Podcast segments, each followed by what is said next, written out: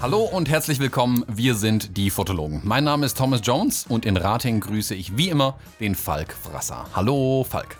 Du bist voll der blöde Typ, ey. Ich, ich, ich kriege den totalen Hustenanfall und eine halbe Sekunde, nachdem ich fertig bin, fängst du an zu quatschen. Ja, also das Intro ist ja eigentlich lang genug, oder? Dass du dich da mit deinem Husten wieder einfängst? Nein? Hallo ich Thomas. Nicht, okay, ähm, Falk? Oh, Ja. Jesus. Ähm, Falk, wir haben, wir, du wirst uns bald verlassen? Ja, gleich, 12 Uhr. Ja, achso, ich dachte wegen deinem Husten. Nein, okay. Ähm, der Falk fährt in, fährt in Urlaub und wir nehmen heute nochmal auf. Und ähm, ich habe was ganz Besonderes. Ich habe es jetzt dem Falk vorhin schon fast verraten. Äh, und zwar was Ungeskriptetes. Also es ist nicht so, dass wir besonders viel skripten würden für unsere Aufnahmen, aber wir überlegen uns zumindest grob, was wir tun.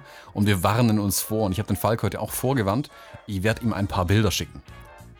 Ja, der normalerweise warnen wir uns vor, damit wir wissen, worum es geht. Ich weiß überhaupt nichts und sitze jetzt. Ist mein gut, mal nicht nachdenken müssen ist auch schön, ne? Also ich sitze jetzt hier auf der Couch und höre dir zu, Herr Doktor. Ja, genau, ist doch bequem. Einfach nur reagieren quasi. Ja, ja, ja. Ich schau gerade mal, die ersten Bilder müssten bei dir ankommen. Wann? Jetzt eigentlich. Dieses Internet. Ich habe den Weihnachtsmann hier. Ja, irgendwie. Thomas im. Weihnachtsmann-Kostüm habe ich hier, ohne Hose. das war das letzte Bild von vor zwei Stunden. Also, es ist nicht so, dass ich vor zwei Stunden ein Weihnachtsmann-Kostüm ohne Hosen anhatte. Das ist vier Jahre her. Ich habe dir nur ein altes Bild geschickt. Thomas, wir sind hier äh, Aufnahme. Schick mal ab. Ja, es müsste da sein. ja, jetzt. ja, hier. Ist es da? Ja. Ach, ist halt deine. Das ist die Kamera, die ich in der Folge 2 erwähnt hatte. Unfassbar, aber meine Mutter hat tatsächlich diese alte Kamera ausgegraben, von der ich ja selber dachte, dass ich Wahnvorstellungen habe, weil so eine Kamera ja eigentlich nicht geben kann. ja. Also wir packen die Bilder auf jeden Fall in die Shownotes rein. Liebe Hörer und Hörerinnen, schaut euch das an. Ähm, das ist faszinierend. Ich habe das Ding extra nochmal vor mir liegen, dass ich es so gern anfasse. das ist doch hier, das ist ja so ein, so ein Timebildkassettengerät, ne? So. Die, Die hat hinten so ein, wie eine Art Mikrofilm. Das sieht irgendwie aus wie aus einem Spionagefilm. Das ist eine das ist diese alte, wie hieß der denn? Das war so eine Kleinbildkassette oder wie das hieß irgendwie. Genau, genau. Eine Kodak Extralight 400. Geil. Faszinierendes Teil, oder? Und wir haben dann, also ich habe mit meiner Mutter dann zusammen gerätselt, ob das vielleicht sogar die Kamera war, mit der ich diesen Bagger fotografiert hatte. Weil Was denn, der, wo ist denn das Foto von dem Bagger? das habe ich immer noch nicht gefunden. Das gibt es noch immer Ah. nicht. Aber die Kamera ist sehr wahrscheinlich die, mit der ich ähm, diesen Bagger fotografiert hatte. Wir reden gerade übrigens über die erste oder zweite Episode der Fotologen, für den, der Hm? nicht weit genug zurückgehört hat. Genau, also unbedingt nochmal reinhören. Da geht es um unsere äh, Kindheit und was wir, mit was wir angefangen haben zu fotografieren. Ja, genau. Die drei war dann irgendwie. Nee, die zwei hieß, unsere Fotografie wird erwachsen oder so. Und die eins. War es die erste Folge? Ich glaube, das war eins, die zwei erste. oder drei ist wie bei, wie bei Ja. Michael Schanze damals. Ja, die dritte ist Kalkbahn. Die kann es nicht sein. Da hatten wir das Thema schon durch. Eins oder zwei.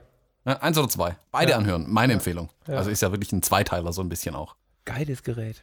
Super, oder? Jetzt muss ich erst kann ja gucken. ich hab, gar nichts. nee, doch Blitz. Der Hintergrund macht mir ein bisschen Angst. Das ist eine, eine Schneidematte. Nicht, nicht irritiert sein. Ah, okay. Ich kenne das nur von so Lötkolben-Jungs. Okay. Nee, nee, das ist eine Schneidematte. Also wenn, wenn wir hier irgendwas basteln oder so, dann sind die Schneidematten immer draußen. Ähm, ja, Weltklasse-Kamera. Ich muss jetzt mal schauen, ob es dafür irgendwo noch irgendwie Filme gibt. Ich bezweifle es aber extrem. Also, Es da man ja da nicht mal einen Kleinbildfilm irgendwie reinwursten kann. Irgendwer hat die neulich mal wieder aufgesetzt, meine ich. musste mal googeln. Ja, also die das- abgelaufenen das- brauchst du tatsächlich nicht mehr kaufen. Das habe ich schon zwei, drei, vier, fünf, sechs, sieben, acht, neun Mal gehört, dass irgendwer es versucht hat. Mhm. Dann, wenn noch wer welche im Schrank findet bei Ebay, dann kosten die mal schnell 50 Euro. Das kannst du knicken. Ja, da ist meistens nicht mehr viel übrig. Ich meine, irgendwer hätte die neulich zurecht konfiguriert, verkleinert, geschnitten und dann irgendwie 100 Stück auf den Markt geworfen oder so. Ich weiß aber nicht. Ach, wer. das wär so cool. mal. Ja, Google. Also das. einen Film würde ich damit so gerne noch mal schießen. ja. Das wäre schön. So, ähm, jetzt schicke ich dir aber auch, Moment, direkt das zweite Bild. Äh, Ich denke, das war's schon. Nein, nein, nein, das war ja das war der Anfang nur, mein Freund. Jetzt wird's richtig cool. Mein zwar, Freund, ich bin ich- gespannt. ich knüpfe wieder an eine der ersten Episoden an und zwar diesmal ganz bewusst an die Episode 3. Da hat man nicht von unserer ersten Hochzeit gesprochen, die wir fotografiert haben. Und ich schicke dir jetzt das ja, ja. Ich schicke dir jetzt das erste Hochzeitsbild, das ich gemacht habe. Und, und ich schicke dir auch ein Bild von mir. So, dauert jetzt wieder einen kurzen Moment vermutlich. Thomas B. Jones schreibt, steht da. Ja, es sendet, es überträgt. Ihr müsst nur in die Shownotes gucken, vermute ich. Ihr seid nicht genau, so arm auch dran das kommt ich. wieder in die Shownotes. Ihr müsst nicht ganz so lange warten, ihr habt einen kleinen Vorteil. Hast du ein Modem angeschlossen oder was machst du da? Äh, ich, soll ich dir aufs Fax legen? Es kommt nichts an hier. Nee, nee, er überträgt noch. Jetzt vielleicht ein bisschen verkleinern können, die Bilder. Das ist kein Problem, du kannst ja am Ende schneiden. Also die, die Zeit rausschneiden. Moment, das ist aber kein Foto von dir. Also das Das. Bild habe ich gemacht. Nein, nein, das, das erste Bild. Das von der Braut. War das eine analoge Hochzeit? Das war, ich habe meine erste Hochzeit analog fotografiert, mein Freund. Du bist ja viel jünger als ich.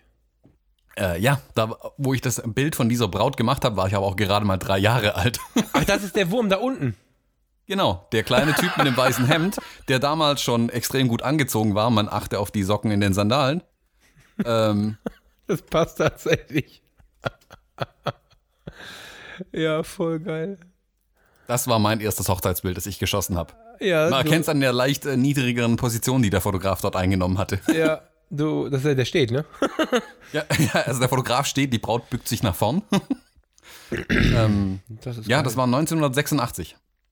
Ja, herrlich. So weit kann ich nicht zurückblicken, was äh, Hochzeitsfotografie angeht. Doch, also ich dachte es auch nicht, aber meine, meine Mutter hatte mir keinen Ton davon gesagt. Und irgendwann kam sie mit den Worten, ich habe ein Bild gefunden von der ersten Hochzeit, die du fotografiert hast. Und dann dachte ich halt an die von vor zwölf Jahren oder was es war. Nö, aus 1986. Und dann hat sie mir die Bilder gezeigt. Ich bin vor Lachen fast umgekippt. Super geil.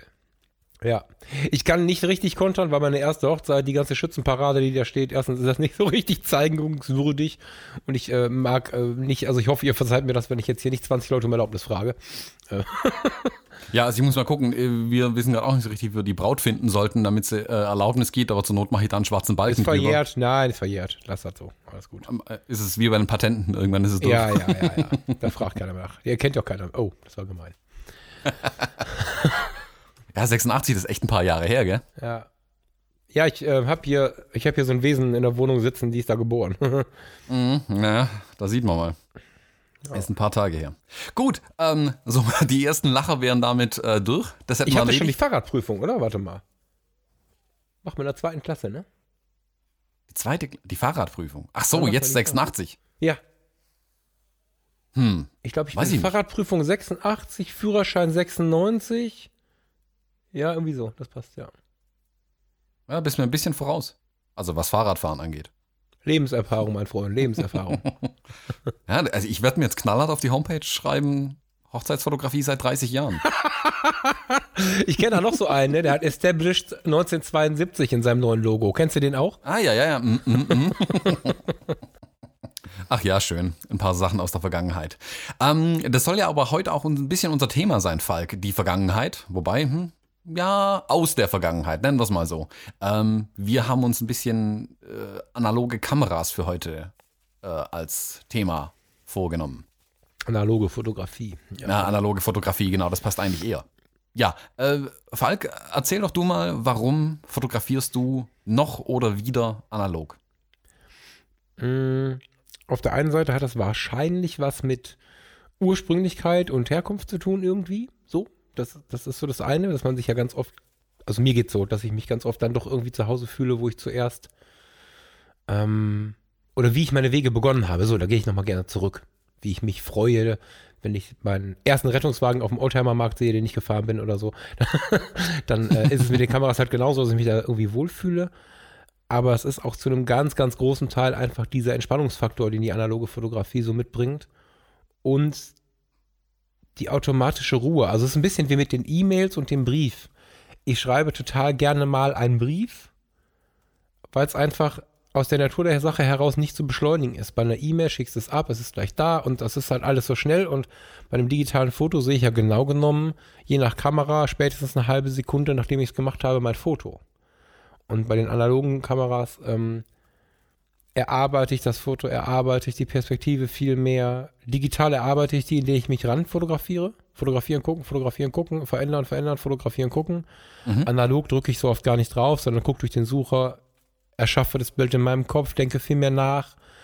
Irgendwann, wenn ich mir sicher bin, mache ich das Foto, wenn ich mir nicht so richtig sicher bin, was das Wetter gerade so macht oder welche Blende jetzt die schönste Freistellung macht, dann mache ich mal zwei, drei Fotos, aber das sind dann mehr solche, ja, das ist eine andere Art des Erarbeitens irgendwie.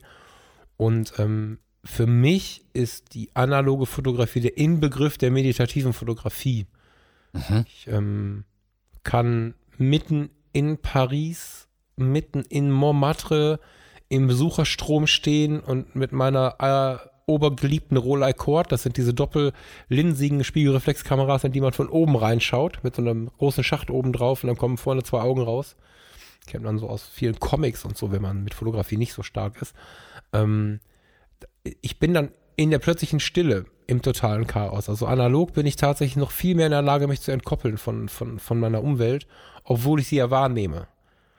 Also während ich digital in der Reportage ja eher das Drama, die Geschwindigkeit, den Moment fotografiere, Mhm. ähm, ist es analog so, dass ich mich von all dem entkoppele und versuche etwas herauszuarbeiten, was ich gerade da sehe. Und ähm, das gilt eigentlich für meine gesamte Art der analogen Fotografie. Also ich kann das gleich später auch gerne noch ein bisschen ausschlüsseln, mit welchen Geräten ich was wie wo mache, aber im Großen und Ganzen ist das so das, was über allem liegt, dieses Erarbeiten und diese, diese Ruhe, die dabei entsteht, während ich das tue und, und ich dann auch zwischen den Fotos in einem ganz anderen Modus unterwegs bin. Das ist wie eine kleine Zeitreise. Ja, Mhm. so. Hm, schön beschrieben. Würdest du sagen, dass die analoge Fotografie deine digitale Fotografie auch beeinflusst? Sehr. Ja. Aber noch mitten im Lernprozess. Also, ähm, es ist nicht so, ich meine, mein Gott, ich bin keine 40, ich kann jetzt eh nicht von der, also ich kann eh nicht davon sprechen, als wenn ich jetzt hier eine riesen Retrospektive aufbauen könnte, so, ne? Aber Mhm. ähm, ich bin halt mittendrin in dieser Beeinflussung und genieße das total. Also, digital angefangen war man ja eher inflationär mit dem, mit dem Auslöser. Und ich merke, wie ich immer weniger Fotos mache, weil ich auch digital wieder dahin komme. Also es beruhigt sich. Die Fotografie ist so in Bewegung gekommen durch die Digitalisierung, finde ich. Ist so in eine Hochgeschwindigkeitsfotografie gekommen. Viele leben es auch noch so. Ich glaube, dass diese Quantität des Auslösens viel Qualität nimmt.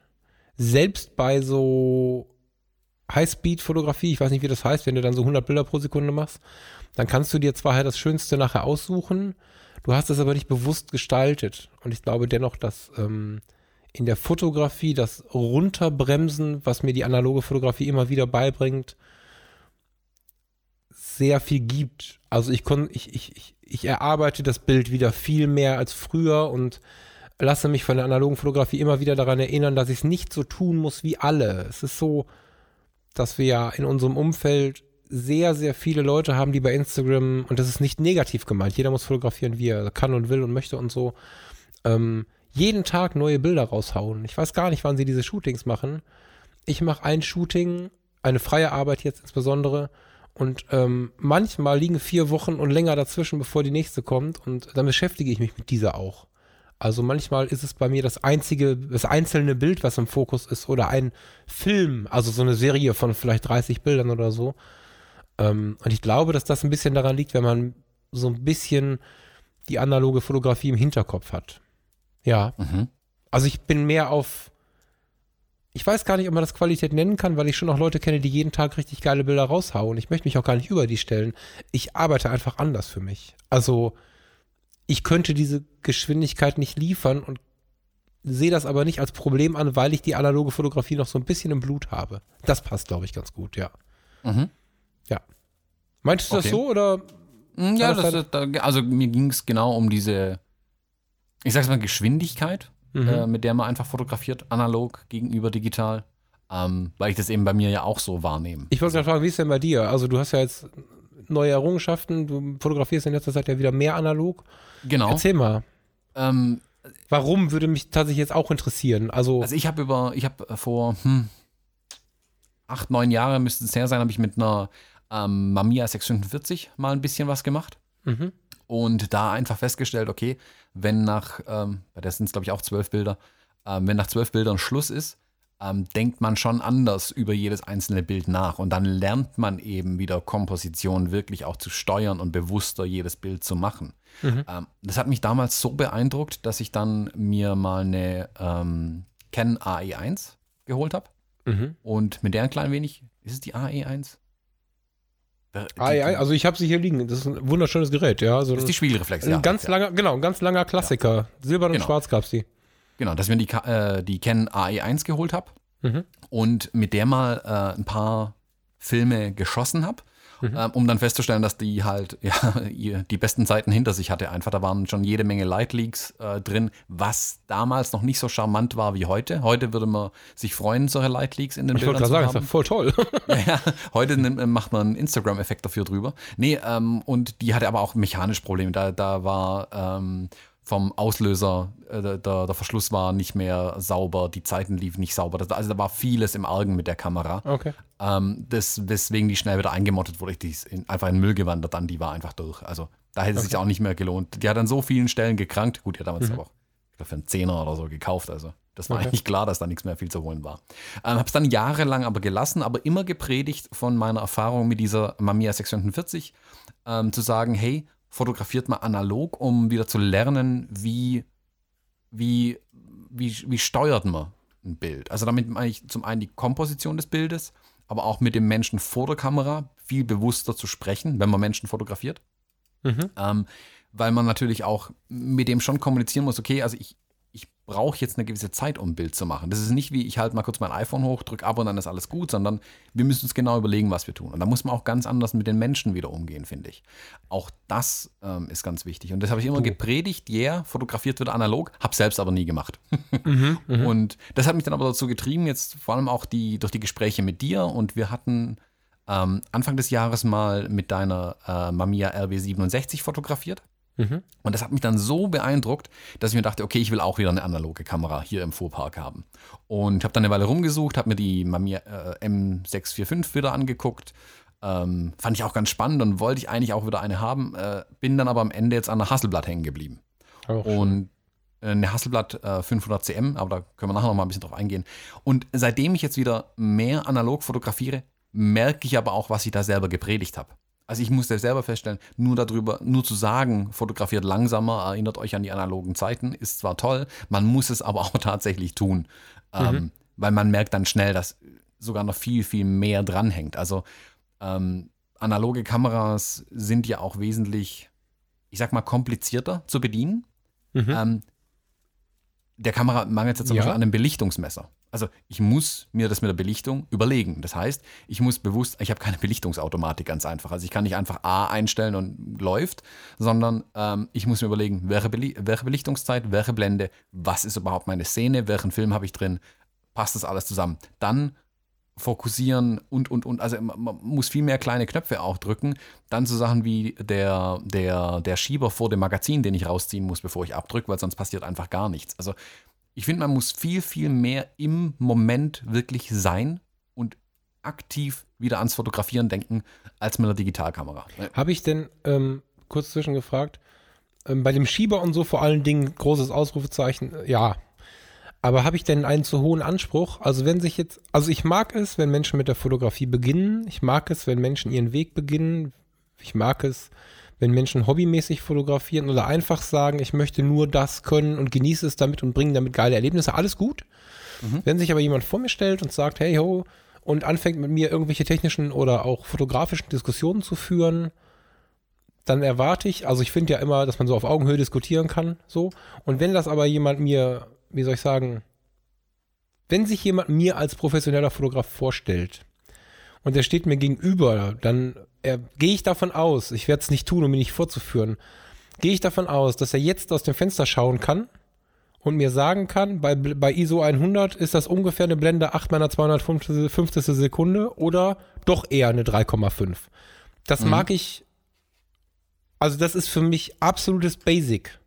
Einfach um Lichtsituationen einschätzen zu können, ähm, wie vielleicht man ungefähr weiß, wie sich so, eine, so ein Pflasterstein unterm Fuß anfühlt, wenn man drüber läuft als Basic für die Fortbewegung. Das, ähm, ja, also vielleicht bin ich da jetzt zu krass, aber das würde ich gar nicht als Besonderheit für die analoge Fotografie rausstellen.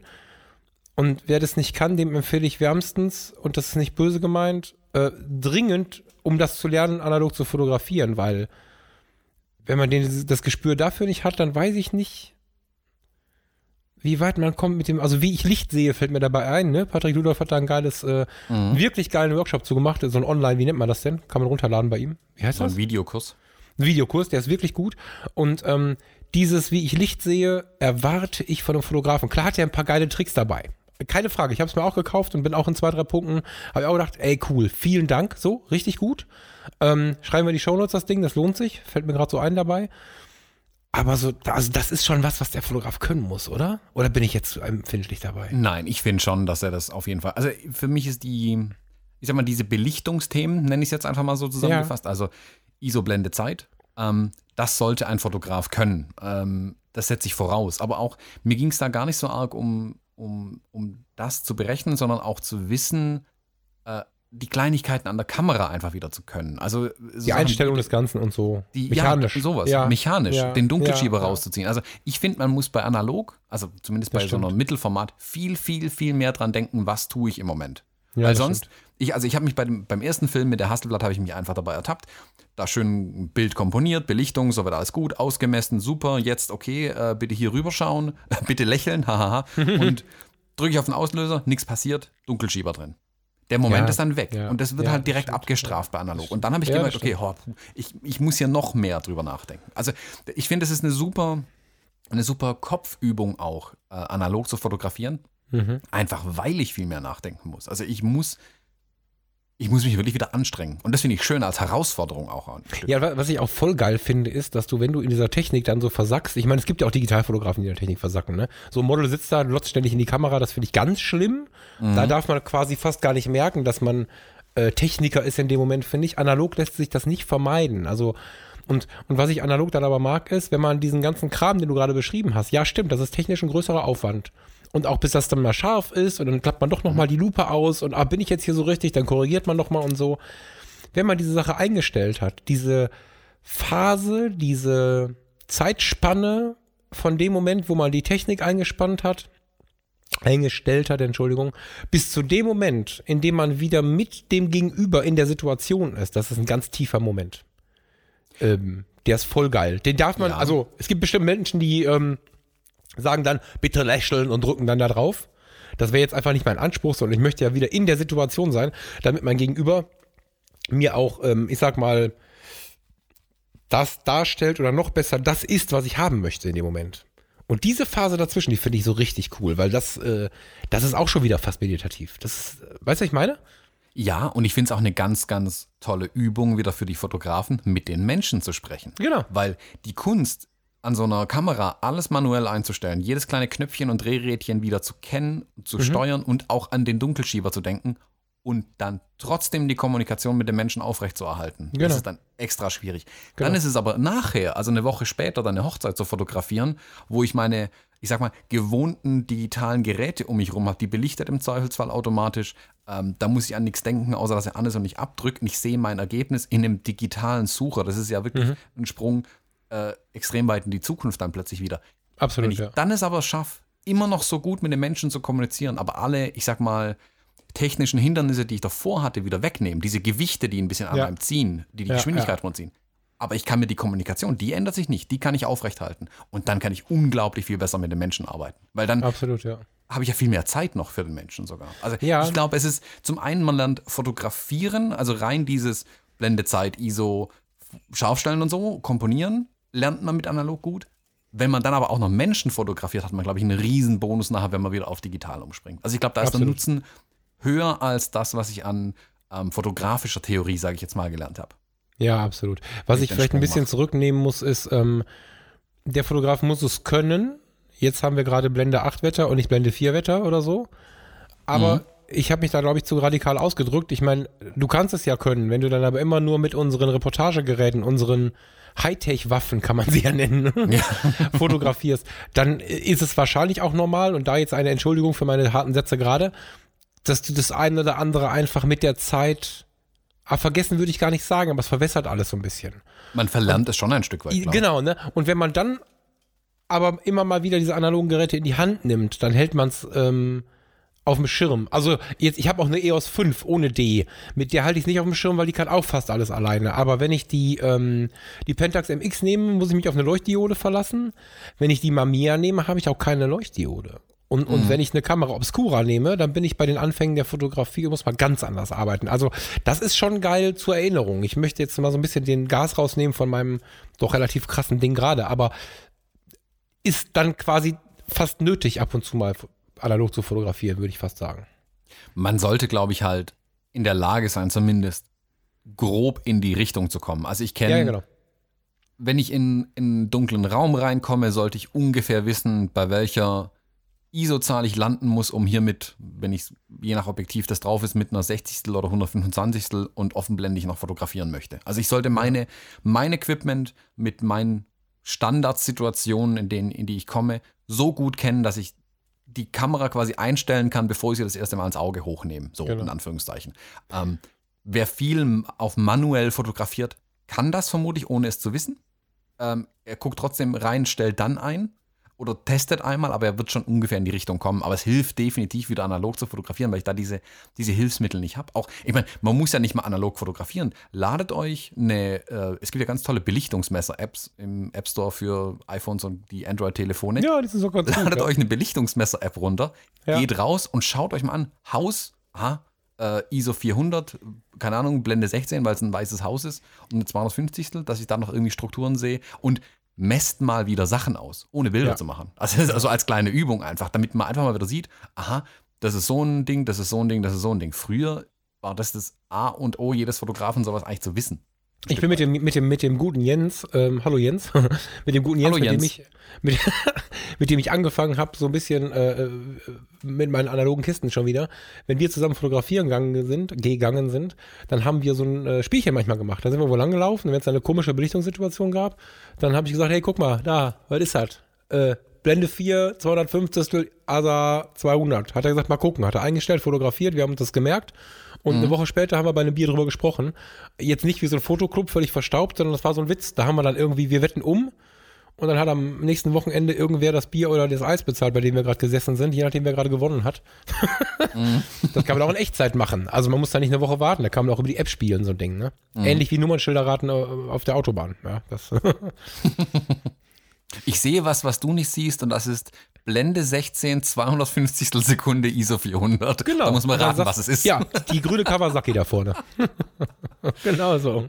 Ja, ja ich denke, also ich habe mir zum Beispiel beim, bei meinem, ähm, der erste Film, den ich durch die Hasselblatt durchgejagt habe, habe ich auch ähm, mir jede einzelne Belichtung aufgeschrieben, die ich gemacht habe. Einfach um mhm. nachher zu vergleichen, ob die Zeiten noch sauber laufen zum Beispiel. Ja, ja. Da war es eher eine Kontrolle. Aber war ganz interessant, ähm, am Ende einen Zettel zu haben mit äh, zwölf Einträgen drauf, wo grob ein Motiv beschrieben war mhm. ähm, und die Werte wieder dahinter standen. Ja.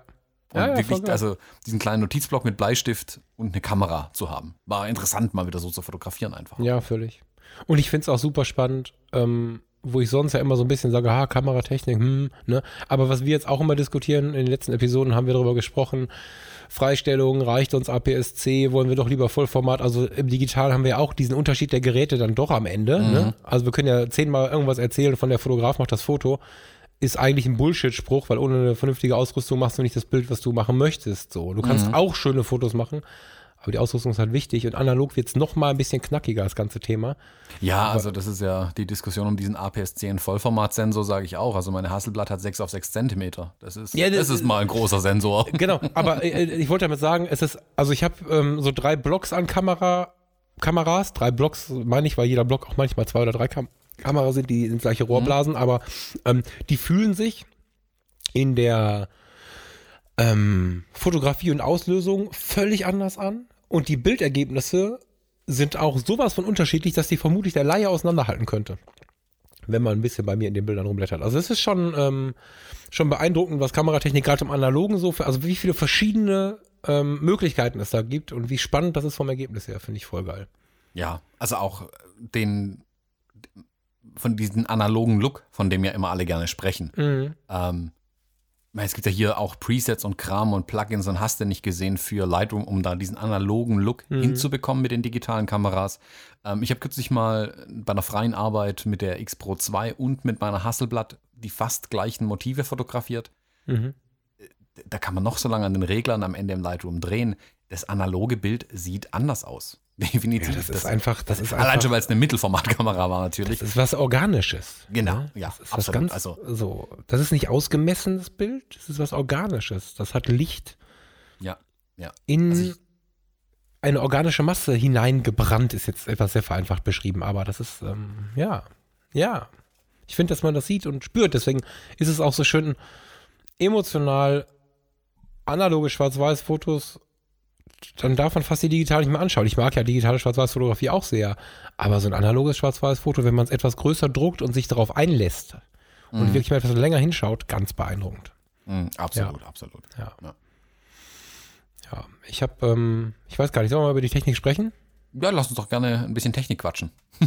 Ähm, ja, also ich glaube, also wenn jetzt jemand zuhört, der Bock hat, mal wieder was Analoges zu machen und, und ähm, dann kann er da jetzt sich durchaus was rausziehen, was man bei Ebay auch ganz günstig mal kaufen kann, glaube ich. Ähm, da gibt es einfach verschiedene Möglichkeiten, da einzusteigen. Und ich glaube, da sind wir im Groben wieder bei den Filmformaten und bei den Jahresepochen. Das ist so, glaube ich, sind so, glaube ich, die beiden Dinger, die man da so beleuchten kann irgendwie. Ähm, einfach nur den analogen Touch sich mal anzuschauen, was dieses Ana, dieses, was haben wir gerade gesagt? Ähm, Dieser analoge Look. ja, der analoge Look, der. Was habe ich denn gerade für ein Wort benutzt? Ich habe dir nicht zugehört, sorry. ja, ich habe mir. Organisch! Organisch, organisch. Ja, Ja, hier liegen so viele analoge Kameras vor mir. Ich habe mir die hier irgendwie alle auf den Schreibtisch gelegt und vielleicht war ich ein bisschen abgelenkt. Diesen, diesen organischen Look mal mit dem digitalen zu vergleichen, ist zum Beispiel für die Canon-Fotografen, das geht bei Nikon natürlich genauso total einfach. Ich habe mir äh, vor nicht allzu langer Zeit, ah, vor zwei, drei Jahren, habe ich mir bei eBay eine Canon EOS 5 bestellt ohne D. Und also eine analoge EOS 5. Ähm, die gab es ja auch mal ohne D. Und ähm, habe mit der EOS 5, ähm, da kann die, also EOS und EF-Objektive sind natürlich nach wie vor kompatibel. Das ist völlig uninteressant, was da hinten von Sensor oder Film drin steckt. EOS ist EOS. Somit kannst du auf die EOS 5 und auf die EOS 1 und was es da alles so gab, deine Canon-Objektive draufpacken. Ich war zum Beispiel mal im Schloss Dick, das ist hier in der Umgebung, das ist sehr schön, und habe anstatt meiner damals EOS 5D Mark II, habe ich die EOS 5 mitgenommen und habe da mal meine L-Objektive draufgepackt und dann mal Fotos gemacht und habe vorher gedacht, uh, das ist bestimmt zu scharf für analog, das sieht bestimmt komisch aus ähm, und habe dann zwischendrin auch mal gewechselt. Ich habe sie nicht zu Hause gelassen, ich hatte sie mit, ich habe sie ab und zu gewechselt und ähm, das ist spannend. Also wer da mal Bock drauf hat, sich so eine analoge, im Prinzip tut's auch so eine, so eine vierstellige. Es gab ja ganz günstige EOS-Kameras, die kriegst du teilweise für 50 Euro bei Ebay oder für 30 Euro. Die 5er, die sind ein bisschen teurer.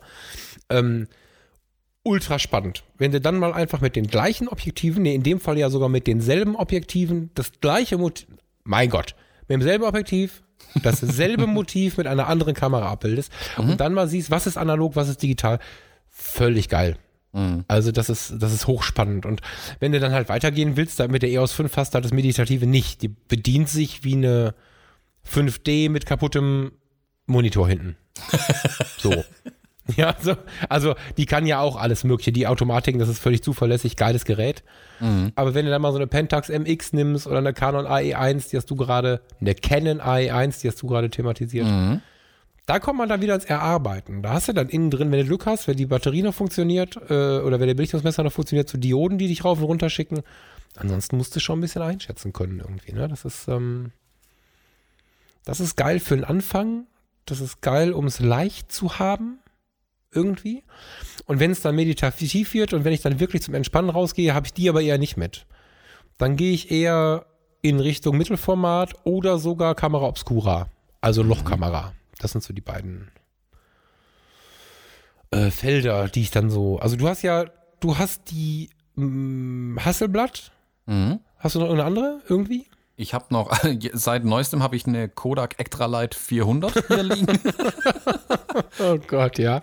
Das Die Micro Four Thirds in analog. ja, genau. Das, ja, ich glaube, das wird am ehesten beschreiben sogar. Ja, ja, ja. Ähm, und ich habe ja noch diese Ko äh, Kodak. Fuji Instax hier liegen. Die zähle ich auch immer ganz bewusst zu meinen analogen Kameras dazu. Das ist ja auch eine analoge Kamera. Mhm. Ähm, auch wenn die für mich einen ganz, ganz anderen Zweck erfüllt. Aber Ja. das sind die beiden einzigen, mit denen ich tatsächlich im Moment fotografiere. Ja. Ähm, Was, also mit der Mamiya und der Hasselblatt, ich meine, die Hasselblatt ist noch ein bisschen handlicher, ne? Die Mamiya ist ja ein Einbauschrank, den du dir mitnehmen Ja, musst. das aber, ist wie ein Corsa rumtragen zum Fotografieren. ja, ja, genau. Aber trotzdem sind die ja beide relativ sperrig. So. Und Mhm. ähm, meine warme Empfehlung für Leute, die Bock auf Mittelformat unterwegs haben, ist noch die Rolei Flex oder Rolei Cord. Mit der Rolei Flex ist man sehr teuer unterwegs, die Rolei Cord ist deutlich günstiger. Das sind, wie ich gerade schon angesprochen habe, diese zweiäugigen Spiegelreflexkameras. Ähm, die sind halt für unterwegs sehr geil. Ne? Kennt man auch oft aus dem Urlaubsfotografiebereich von früher, aus alten Fotos, wo man halt so von oben reinschaut. ist ein ganz spannendes Fotografieerlebnis und man hat am Ende trotzdem Mittelformatfoto, Mhm. ähm, welches deutlich krasser auflöst und, und auch einen ganz fantastischen Hintergrund spinnt irgendwie. Trotz der Blende 3.5 ist das ein ganz, ganz interessanter Hintergrund. Die ist super geil, um sie mitzunehmen und in Ruhe im Urlaub Dinge zu fotografieren. Ich mache mit der Rolleiflex Cord unglaublich gerne bei gutem Licht äh, Dias, Mittelformat Dias. Ich muss gestehen, ich hatte bis vor kurzem noch eine, eine äh, Ladung äh, von einem aufgegebenen Fotolabor. Ich weiß gar nicht, ob man sie neu noch kaufen kann. Ich Hm. erzähle hier Geschichten. Äh, weiß ich nicht genau, kann man mal recherchieren und dann vielleicht reinschreiben, wenn wir welche finden. Mittelformat Dias hatten den Vorteil, dass ich dann 6x6 Zentimeter ähm, kleine Bildchen hatte, die ich ja sofort angucken konnte, weil Dias sind ja positiv. Also die Mhm. kommen ja als Mini-Bildchen raus. Und ähm, das war ein ganz großes Erlebnis, diesen, dann fühlt sich das Organische noch viel organischer an, wenn du diesen, diese Kunststofffilmgeschichte in der Hand hast, die du direkt da drauf gebrannt hast. Also du siehst das Urfoto quasi. Mhm. Voll geil. Und wenn man es ganz hart treiben möchte, äh, in die tiefen Entspannung, dann ist eine Lochkamera einfach der Hammer. Mhm. Erklär mal Ah, kurz, weil der eine oder Hammer. andere weiß jetzt vielleicht nicht, was eine Kamera obscura oder eine Lochkamera ist. Ja, also die ersten Kameras äh, in der Fotografiegeschichte waren Räume mit Mini-Fensterchen. Und das Licht, was von außen eingedrungen ist, hat quasi die Außenwelt in etwas längerer Belichtungszeit an Kreidewände. längere Belichtungszeit. Also das, was sich vor dem Loch befand an Räumlichkeit, hat sich quasi auf der gegenüberliegenden Wand irgendwann abgebrannt. So, also das ist ganz vereinfacht beschrieben. Und das hat man immer kleiner bearbeitet und hat das immer, immer mehr ähm, ähm, verprofessionalisiert quasi. Und eine Kamera Obscura ist im Prinzip eine Holzkiste mit einem ganz kleinen Loch vorne, kein Objektiv, ein Loch. Und an, dem, an der Rückwand dieser Holzkiste liegt inzwischen heute ein Mittelformatfilm an. Da gibt es ganz viele andere Möglichkeiten, auch was man da alles so hinstecken kann. Und dann brennt dieses kleine Loch die Außenumgebung in den Film. Und also ich habe die jetzt zum Beispiel von Sie- diese Zero Images, äh, diese aus den USA, die habe ich hier. Ich habe die ganz einfache Zero 2000 noch. Ähm, das ist eine Lochkamera, die hat eine Blende 135 oder 136 oder so. Also irgendwie so eine 100, 100 irgendwas 30 Blende. Ich wiederhole es nochmal, eine Blende von 135. Genau, ne? Also nicht 2,8 oder 1,4. Mhm. Hat sie 136? Hm, Ist dann auch nicht mehr so wichtig irgendwann. So, also, ne? Hohe Blendenzahl, die ist ziemlich klein. Das ist deutlich unter einer Millimeter Löchlein. So mit der Bohrmaschine baut man das auch nicht mal eben nach. Und ähm, ich habe mit der, ne, bei einer, bei einer ungefähren Brennweite von 25 Millimetern und ohne Sucher. Das ist eine Holzkiste. Du hast eine Holzkiste in der Hand und du schließt die Blende mit einem Holzschieber, den du davor schiebst, dass das Loch wieder zu ist. Also du, du, du, du hast ein Löchlein in deinem Gehäuse, davor ist ein Holzschieber verbaut, oben drauf so mit Schräubchen und dann machst du das Schräubchen los und ziehst den über das andere Holz zurück, schraubst es wieder fest und dann belichtest du. Und meine Erfahrung, so nach fünf bis sieben Minuten am helllichten Tag schiebst du den Schieber wieder vor. Mhm, mhm. Dann drehst du so weit weiter, bis dass du hoffst, dass du beim nächsten Bild angekommen bist.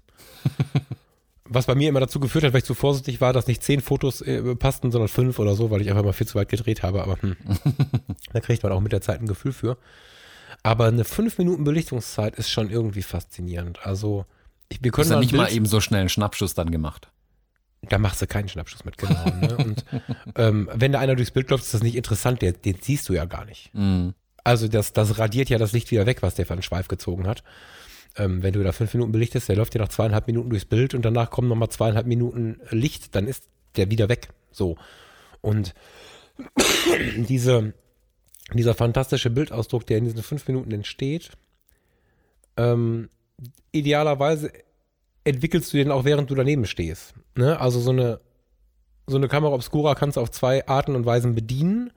Du kannst dich hinstellen, über die Technik nachdenken, aufschieben, Stoppuhr starten und dich langweilen und denken, oh Gott, und Allmeldungen gucken und her iPhone raus oder so. Mhm. Oder du kannst einfach auf die Uhr gucken oder wie auch immer die die fünf Minuten, eine Sanduhr wäre jetzt ein bisschen sehr hardliner-mäßig, aber du kannst, du kannst einfach diese fünf Minuten, fünf Minuten laufen lassen und dich ebenso auf dieses Motiv konzentrieren. Ich lege mal ein Bild dabei von, von zwei Häusern, das habe ich gerade so im Hinterkopf, von so einer Haussituation. Mhm. Ähm, müssen wir gleich, äh, mach, müssen wir gleich mal die Shownotes reinschreiben. Ähm, wo ich wirklich da gestanden habe und dieses Haus, diese Situation, in der ich mich da befunden habe, angeschaut habe. Das ist nichts Tolles. Ich habe einfach ein Haus gefunden, wo ich dachte, das passt zu dieser Aufnahmeart und habe in den fünf Minuten danach gedacht, dieses Haus ist jetzt leer. In diesem Haus haben mal Kinder getobt, hat mal eine Haushälterin gearbeitet, man hat sich gestritten und geliebt und jetzt regnet es rein. Mhm. So. Eigentlich eine ganz einfache Situation. Ich hatte fünf Minuten Zeit, mich mit dem einen Motiv zu beschäftigen. Und als das dann plötzlich vor mir lag, auf Papier, habe ich eine Gänsehaut bekommen, weil ich mich so intensiv an meine Gedanken erinnert habe und habe dann in diesem Foto wieder diese spielenden Kinder gesehen. Ich habe da nie spielende Kinder gesehen. Ich habe ja keinen in der Klatsche, sondern ich habe darüber einfach nachgedacht und dieses Foto hat mir meine Gedanken in der Zeit wiedergebracht. Also Mhm. Fotografie mit Lochkamera ist eine ganz spannende Geschichte. Am Meer. Abgefahrene Geschichte. Lochkamera am Meer. Ich komme gerade nicht auf den Namen. Es gibt einen Fotografen, der macht nur Kamera Obscura Fotos am Strand. Unfucking fassbar geil. Also sich damit mal zu beschäftigen, mag ich ähm, empfehlen. Große Geschichte. Mhm. Also wer, Kleine Geschichte. Kleines Loch. Ja, also der kleine Geschichte, genau. Ähm, ich glaube, also wer, wenn wir sagen, hier mit Analogfotografie, man lässt eine gewisse Ruhe einkehren in die Fotografie, dann ist ähm, Lochkamera, glaube ich, schon wirklich ähm, Tiefenentspannung, äh, fast schon Meditation ja ein Stück weit. Also das, das muss man auch wollen, diese Art der Genau. Fotografie. Aber ich glaube, wenn man das macht, dann ähm, gewinnt man da auch ganz viel neben dem Bild, das man vielleicht gemacht hat. Ja, in den letzten Wochen hätte das bei mir auch nicht gepasst. Also wer jetzt die Episode hört und sofort losrennt und dann nervös wird, weil er fünf Minuten warten muss. Ich meine, diese Momente gibt es ja einfach auch, dass man einfach auch so Warten nicht gut ertragen kann, weil so viel los ist im Leben. Hat das nicht viel Sinn. Ich glaube, wenn jetzt der Herbst und der Winter kommt, das wird die Zeit, wo ich das vielleicht nochmal mache und entspannt nochmal losziehe. Aber ähm, das muss halt auch passen. Ne? Also wenn man nachdenklich ist, man muss sich schon darauf einlassen, finde ich. Also rein technisch, ich möchte mal ein Lochkamerafoto machen, ist, glaube ich, einfach langweilig, weil der Fotografievorgang ist ja im Prinzip Schieber schieben. So. Und du musst blind einschätzen, wohin fotografiere ich jetzt. Du weißt ja gar nicht, ob du genau triffst. Und wenn Mhm. du jetzt technisch zu perfektionistisch daran gehst, wirst du ja verrückt, weil du gar nicht weißt, ob du triffst. Dann schiebst du an der Kamera rum und machst zwei Filme voll, nur weil du nicht weißt, ob du das. Nee, einfach mal machen. Ah, da, Und- da lernt man, glaube ich, ein einlassen Stück halt. weit loslassen. Also genau das Gegenteil von dem, was wir jetzt bei einer Mittelformat zum Beispiel predigen, also eine Mhm. ganz exakte Komposition auch wieder zu machen, sich wirklich zu überlegen, was mache ich hier, ist es bei einer Lochkamera, glaube ich, eher das Loslassen bei der Fotografie und einfach mal machen Ja. ähm, und eher hm, ja, mit, mit seinen Gedanken mal wieder äh, sich beschäftigen und einfach mal fünf Minuten lang in, in die Landschaft schauen. Also ich, das ist wirklich spannend, das mal zu tun. Fünf Minuten lang, das ist eine lange Zeit, um Ja. in die Landschaft reinzuglotzen. Ist wirklich Ich spannend. habe ja, ich habe mich damals ähm, auf, auf so einem, wie soll ich das nennen? Ich habe Robin Preston mal getroffen auf so einem, so einem Event auf der Domplatte in Köln. Und Mhm. da haben wir auch eine Zeit lang über, über, über analoge Fotografie gesprochen, äh, weil es eben darum ging, wie schnell die Momente in der Street-Fotografie vorbeigehen. Und dann fing ich auch mit der Lochkamera an als so hartes Gegenüber. Und der hat ganz schön gesagt, ähm, Lochkamera ist nicht mal mehr mit Licht malen. Lochkamera ist die Welt mit Licht malen lassen. Und das fand ich voll geil, weil du, weil du das Ding da hinstellst, du schaust dir die Welt an, du suchst dir aus, was du dir anschauen möchtest, versuchst es in den richtigen Rahmen zu packen, dann ziehst du den Schieber weg und dann lässt du die Welt erzählen. Mhm. Und wenn du es dann auch noch schaffst, dieser Welt, dieser, diesen kleinen Ausschnitt Welt, den du dann da mit 25 Millimetern irgendwie abzudecken versuchst, dich auf den einzulassen, sei es ein Grashalm, ein Stück Boden, das Meer, du, das ist so geil, ja, aber du, dazu musst du dich ein bisschen fallen lassen, ja, genau, loslassen und dir was erzählen lassen, ja. Mhm. Es, Ich hatte kürzlich mal im Fernsehen, irgendwie SWR, Dreisat, einer von diesen Sendern, ähm, kam ein Bericht über äh, einen Mann, der auch mit Lach Lochkameras fotografiert. Und Für zwar hat er über ein Jahr lang äh, belichtet. Mhm. Also er hat zwei Kameras aufgestellt, irgendwo an einem, an einem Fluss irgendwo äh, Mhm. war das eine und das andere war, glaube ich, eine Stadtszene. Äh, Also Blick von so einem äh, äh, Försterhochstand irgendwie auf eine Stadt runter, aus dem Wald raus quasi und hat ein Jahr lang belichtet. Also die Belichtungszeit ein Jahr eingestellt. Ähm, ka kam nach einem Jahr wieder. Die Kamera am Fluss war leider komplett durchgerottet, ähm, da war nichts mehr übrig vom Film. Aber die Stadtszene, die hat er tatsächlich bekommen und hat dann quasi beide Kameras oder wieder zwei neue Kameras aufgestellt für das nächste Jahr, um wieder ein Jahr lang zu belichten. Super. Ähm, und der hat dann auch so drüber erzählt, dass auf diesem Bild ist ja ein komplettes Jahr drauf. Also es ist ja nicht so, dass ich da jetzt eine Stadt sehe, sondern ich genau, also relativ gesehen natürlich, ich sehe, was ein Jahr lang in einer Stadt passiert ist. Da wurde Ja. vielleicht eine Wahl veranstaltet, da war ein Straßenfest, da ist ein Autounfall passiert, ähm, der Kirchturm ist erneuert worden, was weiß ich, also alles Mögliche kann ja in einem Jahr in so einem kleinen Aber du Städtchen siehst es ja nicht mal mehr, ne? Man das ist sieht ja der Gag, das ist ja dann nach einer Genau. abstrakte Malerei quasi. Genau, also ich finde, da gewinnt Fotografie eine völlig neue Dimension bei solchen Sachen ja, auch.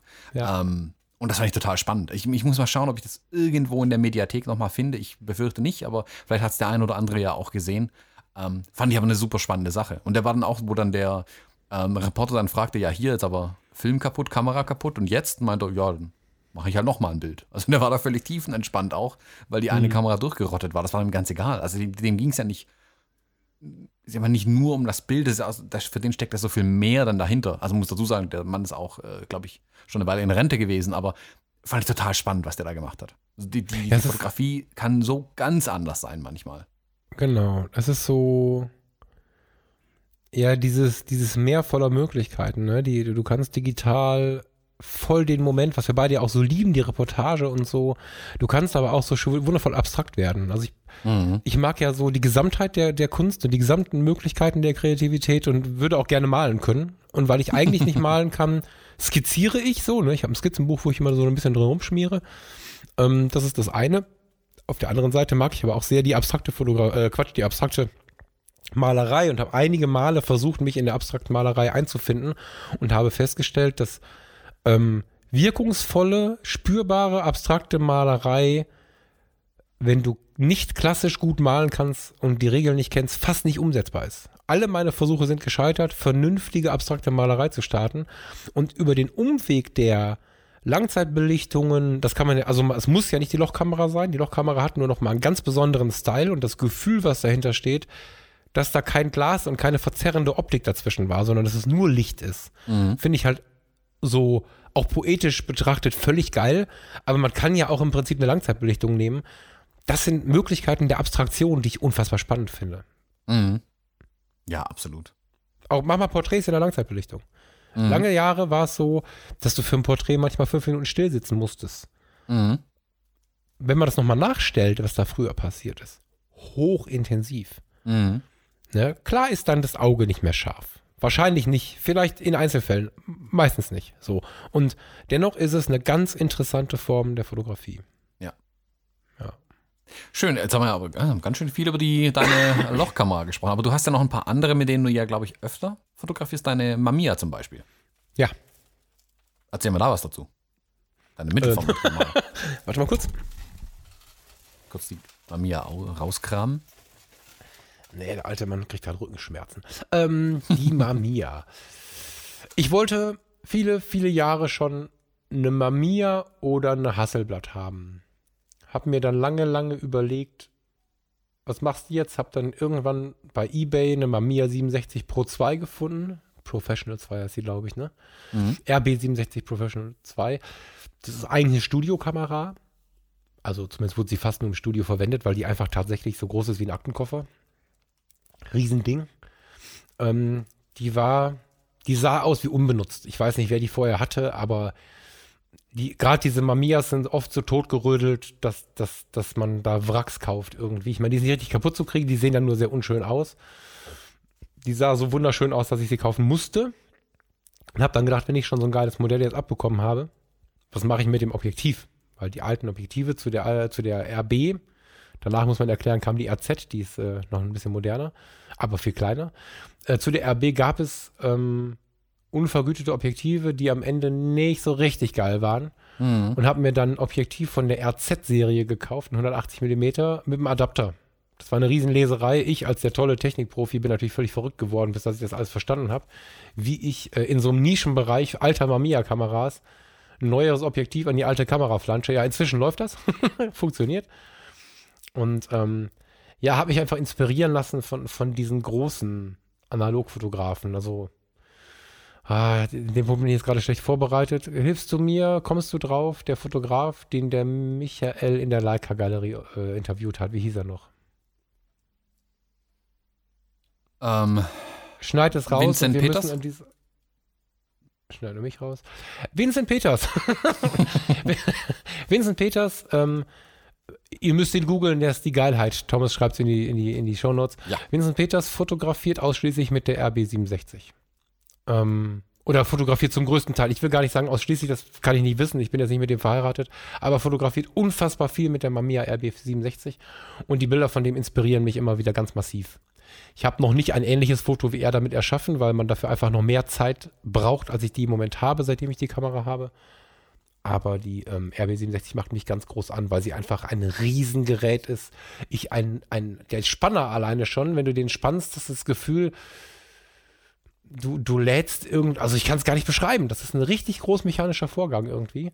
Du hast Riesenobjektive, das ähm, ist eine altehrwürdige Kamera mit ganz, ganz viel Geschichte, die, ähm, mit der ich unglaublich gerne fotografiere. Die schleppe ich auch mit. Also ich habe eine Tasche gefunden, wo sie genau reinpasst mit zehn Filmen. Ähm, hast du gesehen, die Tasche, ne? ja, die Hab habe ich ich? in der Hand gehabt. Genau. Also die passt, du hast mir die Tasche getragen. Genau. Deshalb weiß ich auch, was die Kamera wiegt. Genau, sie wiegt auch einiges und, und die Tasche klappst du auf, dann kriegst du, siehst du direkt die Filme, wie sie schon eingesteckt sind und so. Also es macht einfach so Spaß, mit dieser Kamera loszuziehen. Äh, Man braucht aber Zeit. Solange du auf die Uhr gucken musst, hast du dann wieder, also ich bin schon zehnmal losgelaufen, habe gedacht, scheiße, ich packe sie gar nicht aus, weil ich immer den Fehler gemacht habe, mir zwei Stunden oder drei Stunden Zeit zu nehmen für die Kamera. Entspannt habe ich mich mit der Kamera nur, wenn ich wirklich Ruhe hatte.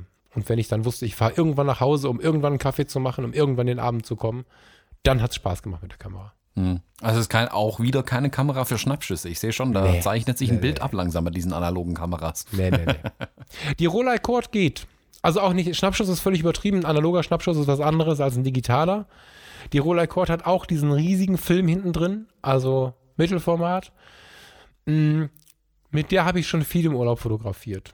Und da kann man auch mal Menschen ganz gut fotografieren. Ne, 75 mm im analogen Mittelformat sind so 45 mm, glaube ich, äh, ungefähr, wenn man es auf Kleinbild umrechnen wollte. Das geht natürlich nicht, aber wenn es ungefähr den Ausschnitt des Kleinbilds zeigen wollte. Bei einer Blende 3,5 mit so viel mehr Licht durch den großen, durch den größeren Film ähm, hat man auch schon eine schöne Feinstellung und so. Das geht, aber man muss halt oft den Film wechseln, weil nach 10 oder 12 Fotos ist Schluss. Mhm. Ja. So. Aber du hast halt nicht viel, die hängt sich am Hals, ne? Die ist, die wiegt auch nichts. Das ist cool. Ja. Was fotografierst du mit deiner Mamiya? Ich bin analog generell frei. Also, während ich digital immer mal wieder in das, ähm, in die Versuchung komme, über Linien und Stil, Style so nachzudenken, ähm, lasse ich mich analog meistens echt treiben. Also es sind zu 95% freie Arbeiten. Es gibt mal Leute, die sagen, ich hätte gerne was Analoges. Kein Problem, wir können zu jedem Auftrag auch analogen Kram machen, Mhm. sehr gerne. Ähm, aber meistens ist es halt was Freies und nicht selten ist es dann auch so eine Seelenrettungsfotografie, wo ich dann einfach für mich wirklich rausgehe und gar nicht unbedingt das eine oder das andere erschaffen möchte, sondern durchatmen möchte. Also ich war, weiß ich nicht, im Herbst irgendein See zu umrunden, im Nebel oder keine Ahnung, ja, eine, eine graue Landschaft oder so.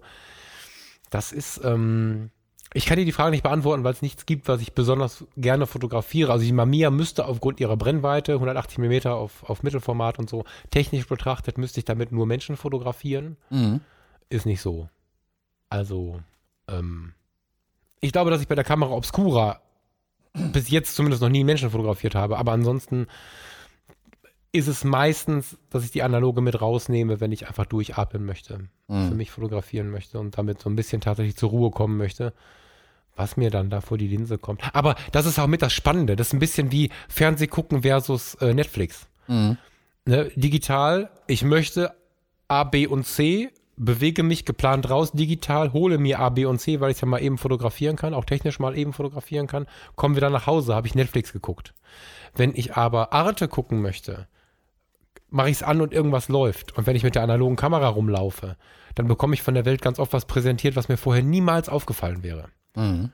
Bei Netflix sehe ich nur noch das, was ich haben will. Und ich erweitere meinen Horizont nicht mehr. Deswegen empfehle ich jedem auch immer mal wieder das Fernsehprogramm anzuschalten, was ich nicht beeinflussen kann. Und das ist für mich die analoge Fotografie dann in dem Moment. Mhm.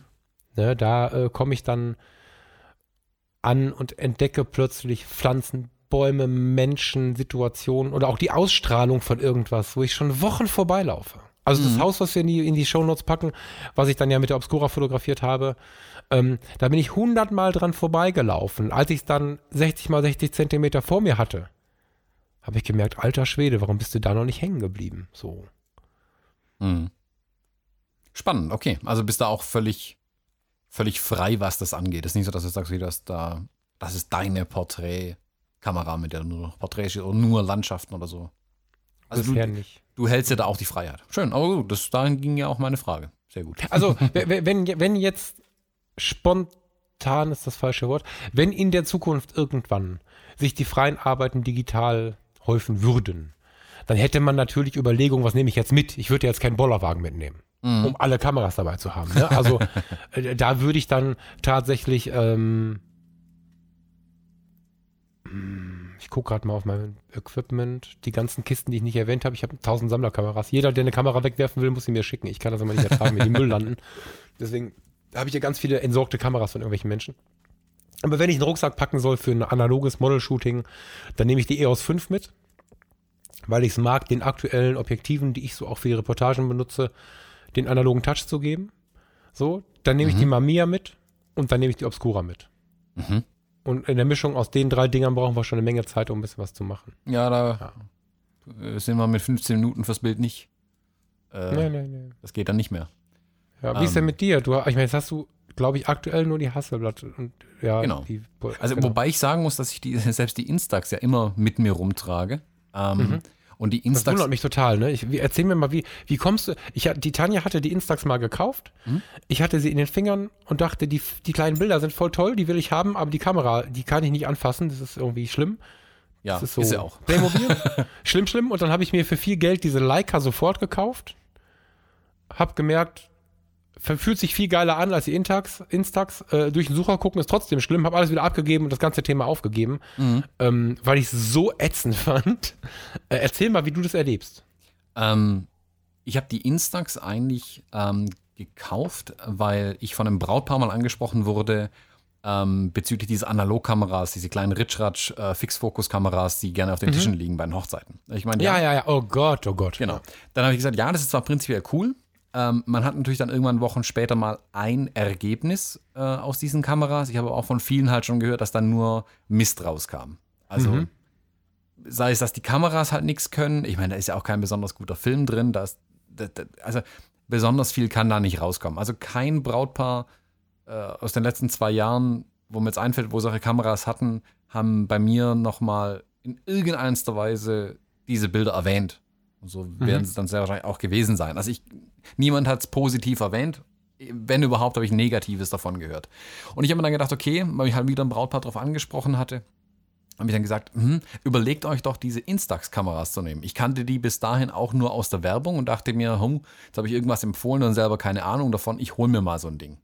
Und dann habe ich mich einfach umgeguckt und da gab es gerade, ähm, also die, wer sie nicht kennt, diese Fuji Instax, die sind ja wirklich für 13-jährige Mädchen eigentlich gedacht, so ein bisschen. Hast du die Hello, Hello Kitty-Version? Mm, Ich war kurz davor, mir diese Hello Kitty-Kamera zu kaufen. Also, das sind ähm, relativ günstig gemachte ähm, Plastikkameras, die in vielen bunten Farben auch daherkommen.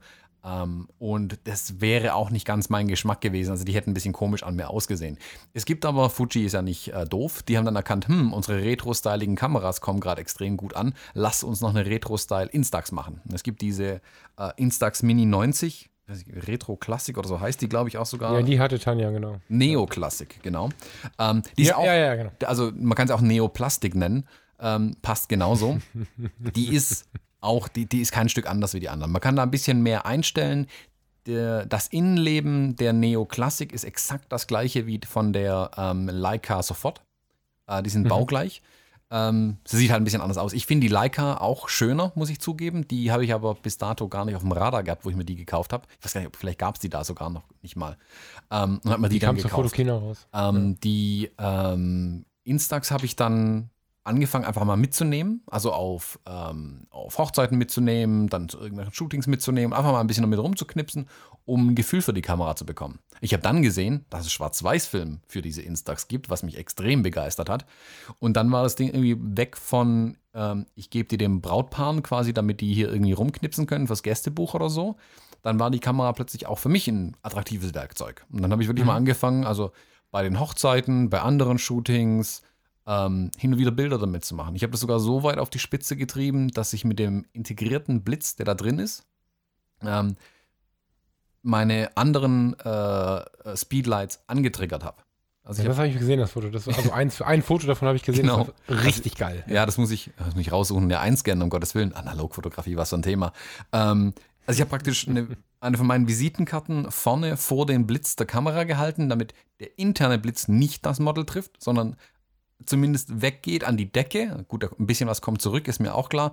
Aber damit der andere Blitz, der irgendwo halt rechts vom Model äh, dann stand, ähm, äh, angetriggert wurde, weil der halt auf Slave war, dass ich dann praktisch einen, einen schönen Modellierblitz da drauf bekomme. Und es hat erstaunlicherweise funktioniert. Das ist so eine technische Spielerei, dann natürlich sowas zu machen. Jetzt in, in einem äh, kommerziellen Kontext kann man das ja eigentlich nicht bringen. Ähm, aber es war interessant. Einfach so, um mal wieder fotografisch auch mal was anderes zu machen. Fand ich die total spannend. Heute habe ich die Instax eigentlich immer mit dabei, weil ich ganz gerne so ein bisschen Making-of dokumentiere oder einfach so mal kurz noch ein Bild mit den Leuten schießt, ähm, mit denen ich irgendwie fotografiere äh, oder die ich fotografiere. Ja, ist eher so ein Spaßding für mich geworden mittlerweile. Ich mache aber zum Beispiel konsequent dieses Jahr mit allen meinen Brautpaaren Bilder.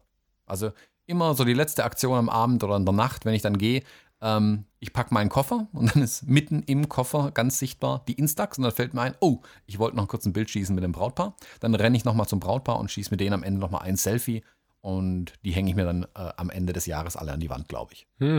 Das ist nett, ja. Ja, das und ist cool. Das mache ich gerade hauptsächlich mit der Instax. Und wie gesagt, hin und wieder dient sie auch als Gästebuchkamera für die Brautpaare zum Beispiel. Ich bin gespannt, wann der erste kommt, der eine geile Instax baut.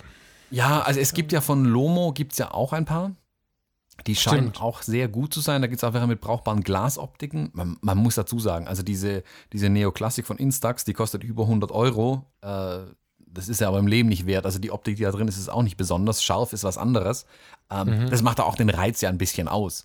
Ähm, von den Lomos verspreche ich mir mehr, wenn ich ehrlich bin. Und jetzt hat ja auch kürzlich ähm, Polaroid sich wieder ins Spiel gebracht. Ähm, die haben ja, es gab ja, wie hießen sie, The Impossible Company, irgendwie so. Ähm, Impossible. Die haben, mhm. die haben ja diese Polaroid-Marke komplett gekauft, haben da jetzt eine Weile dran rumgewurstelt und haben jetzt aber tatsächlich wieder eine Polaroid-Kamera auf den Markt gebracht. Ähm, Dieser Film scheint nicht so super zu sein, habe ich jetzt von ein paar Stellen gehört. Da scheint der Fuji-Film wohl im Moment besser zu sein. Ähm, aber die Kamera sieht eigentlich, also die sieht halt wie eine alte Polaroid aus, diese, diese Dreiecksform einfach so ein bisschen. Mhm. Ähm, oder diese stimmt, ja. genau genommen. Ah, Ich fand die nicht hübsch, ne? Ich Nee, da, ja, ich weiß Nee, nicht. ist halt Retro. irgendwie- Das ist halt voll Retro ja, natürlich. ist die Retro? Die ist so ein bisschen. Sie soll Retro sein, aber es ist halt auch Vollplastik wieder, klar. Also natürlich wird nichts anderes hergestellt, das ist, ist ja ganz klar. Also ich finde es spannend, die Kamera. Ich finde es hochspannend. Mhm. Ähm, ich bin mal gespannt, die ersten Ergebnisse wirklich in echt zu sehen. Also nicht im Internet ein abfotografiertes Polaroid zu sehen oder ein gescanntes Polaroid, sondern selbst ein Bild zu machen mit der Kamera, das Polaroid nach in der Hand zu halten und zu sagen, okay, aha, so sieht es jetzt aus. Das ist interessant, Also ich habe ja, die wirklich gut ich habe ja hier diese, diese ganzen äh, ähm, ähm, Polaroid Land Cameras und so, die habe ich ja hier rumliegen. Also die gehören auch zu denen, die die Leute wegschmeißen wollten. Ich habe ja also 1000 Polaroids rumliegen ähm, und habe mir dafür diese Impossible Filme schon mal gekauft. Die sind inzwischen, ich glaube, in der dritten Entwicklungsstufe oder so. Also die, es ist ja so, dass die quasi das Ganze nachbauen und versuchen zu rekonstruieren. So, das ist, die erfinden ja quasi den Polaroid-Film Polaroid tatsächlich neu. Das muss man ja mal so sehen. Die haben ja nicht einfach alte Pläne genommen, konnten nachbauen, sondern die mussten sich das jetzt selber entwickeln. Die ersten Versuche waren völlig katastrophal. Das war abstrakte Fotografie, obwohl man es gar nicht wollte. Mhm. Ne, das war schwarz-weiß-grau. so, Ja. mehr ging da nicht. Ähm, inzwischen sind die schon besser geworden. Die Farbfilme wirken inzwischen so ein bisschen wie ein abgelaufener Polaroid-Film. Das hat schon was Stylisches. Dokumentarisch darf man damit nicht fotografieren. Aber wenn man, was ich interessant finde, der Impossible Shop Ähm, ich habe jetzt ein Jahr nicht mehr geguckt, vor einem Jahr war es noch so.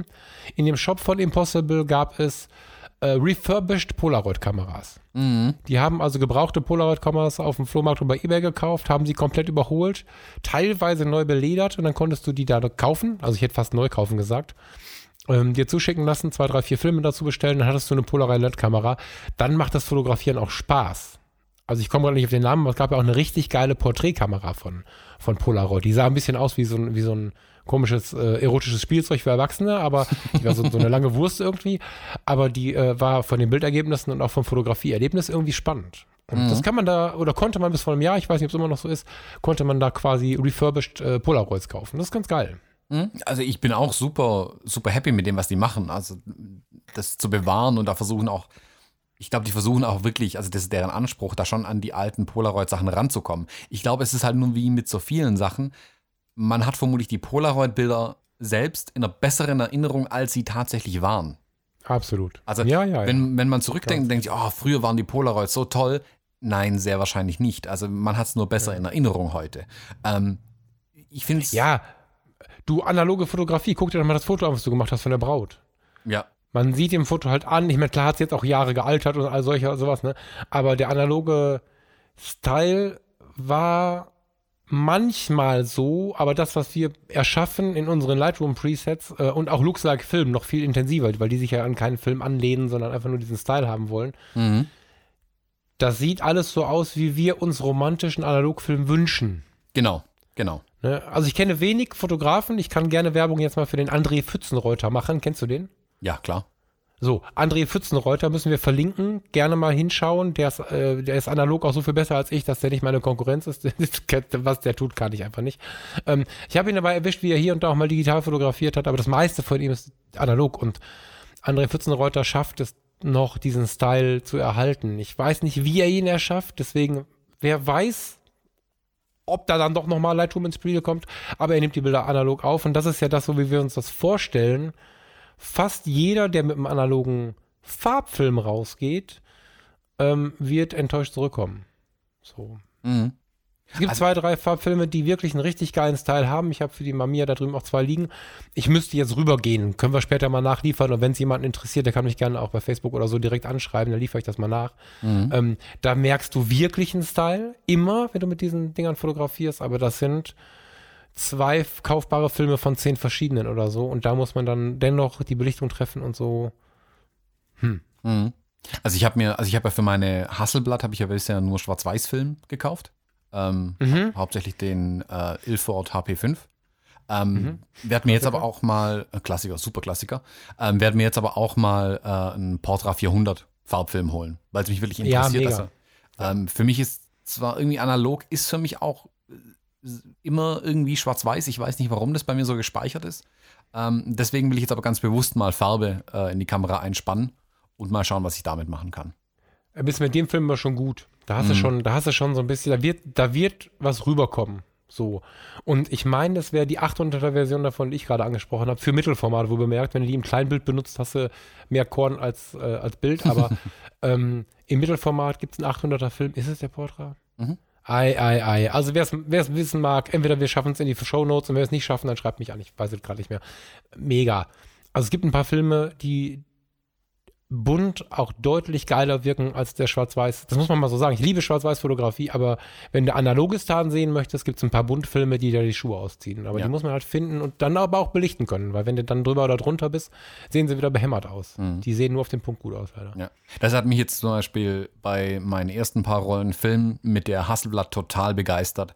Wie viel aber eine analoge Kamera oder ein analoger Film genau genommen, dir auch verzeiht beim Fotografieren. Also der Dynamikumfang, Ja. was man aus einem Bild rausholen kann, analog gegenüber digital, da merkt man erstmal, wie schlecht Digitalfotografie eigentlich sein kann manchmal. Ja, also was man noch sagen muss, ähm, es ist ja auch ein bisschen verschoben bzw. verdreht. Also während wir im Digitalen eher Angst vor den ausgefressenen Lichtern haben, Mhm.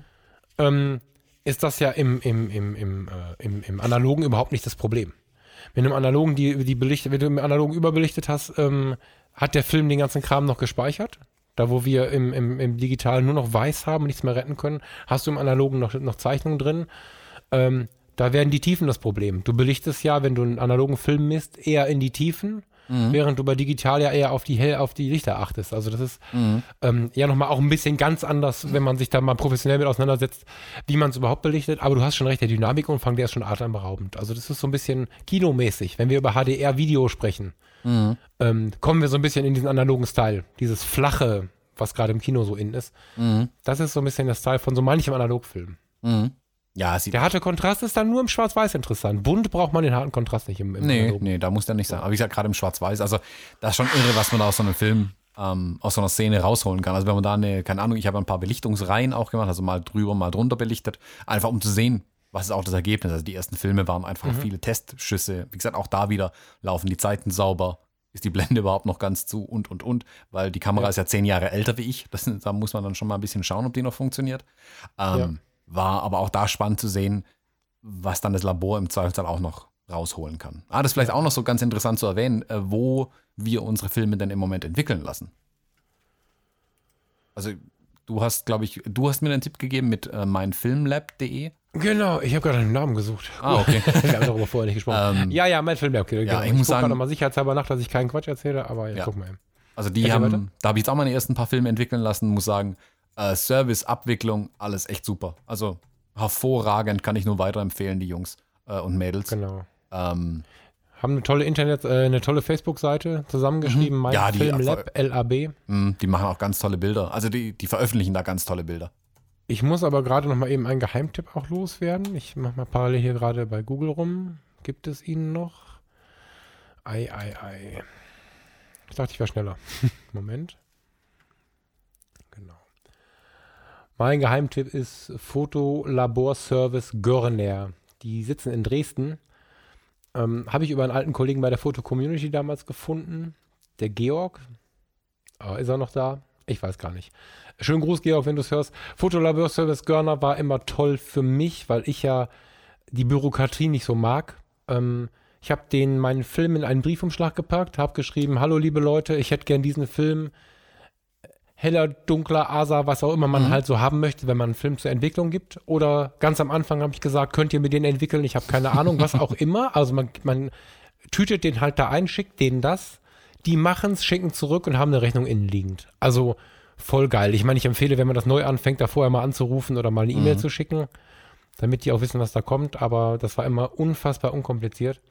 Und auch ganz sympathisch, wenn dann so, könnt ihr mir mal den Rahmen mit scannen oder so. Das ging Mhm. alles ganz gut, ja. Ja, wobei ich auch sagen muss, also selbst äh, auch bei meinem Filmlab, äh, da füllt man zwar so ein kleines ähm, PDF-Dokument aus, wo man da die Sachen reinschreibt, aber ich fand es auch super unkompliziert. Also, Ja, sind die sie.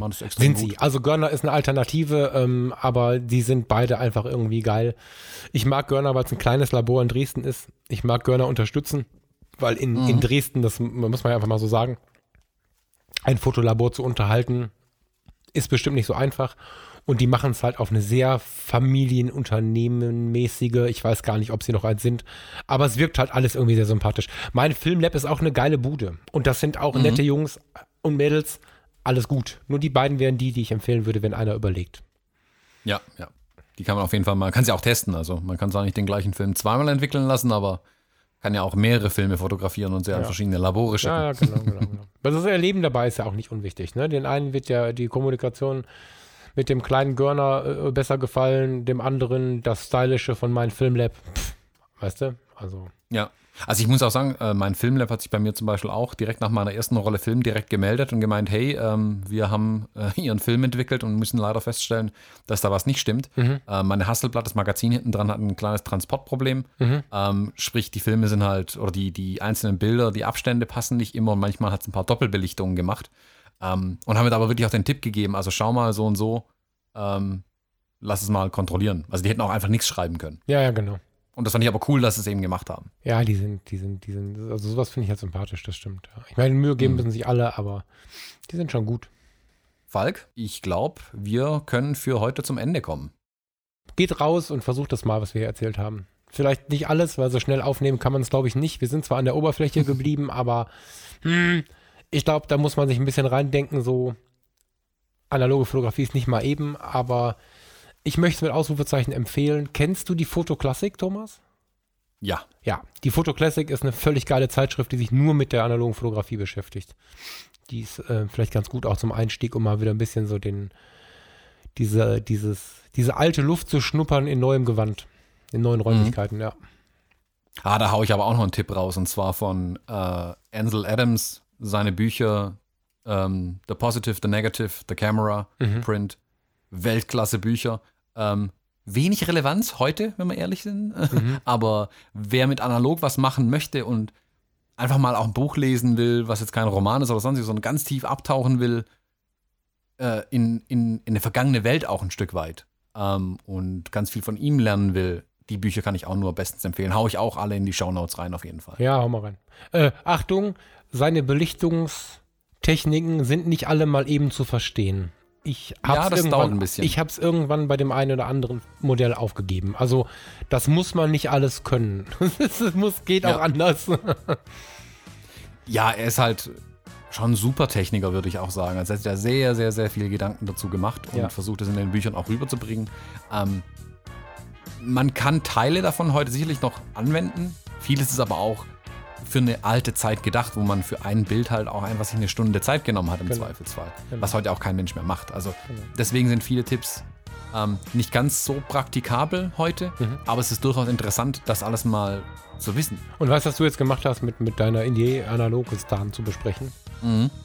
Ich dachte, ich wäre fertig, aber bevor ich mich in 10 Minuten ins Auto setze und mich auf den Weg nach Texel mache, muss ich ja mal eine analoge Kamera raussuchen. ja, das wäre doch vielleicht gar nicht schlecht, eine analoge Kamera Ja, ich nehme eine mit. Vielleicht habt ihr Lust, äh, das im Campus, im Fotologen Campus zu diskutieren oder euch mal analoge Bilder zu zeigen. Ich werde jetzt in der Woche nicht so richtig viel online sein, weil ich tatsächlich äh, Texel immer zur tiefen Entspannung nutze, so. Aber ähm, werde sicherlich auch mal reinschauen und würde mich freuen, wenn ich da ein paar analoge Fotos von euch sehe. Ja, gut. Dann, Thomas, ich muss los. Ja, Falk, äh, viel Spaß im Urlaub. Tschüss dann. Vielen Dank. Ciao, ciao. Bis dann. Tschüss.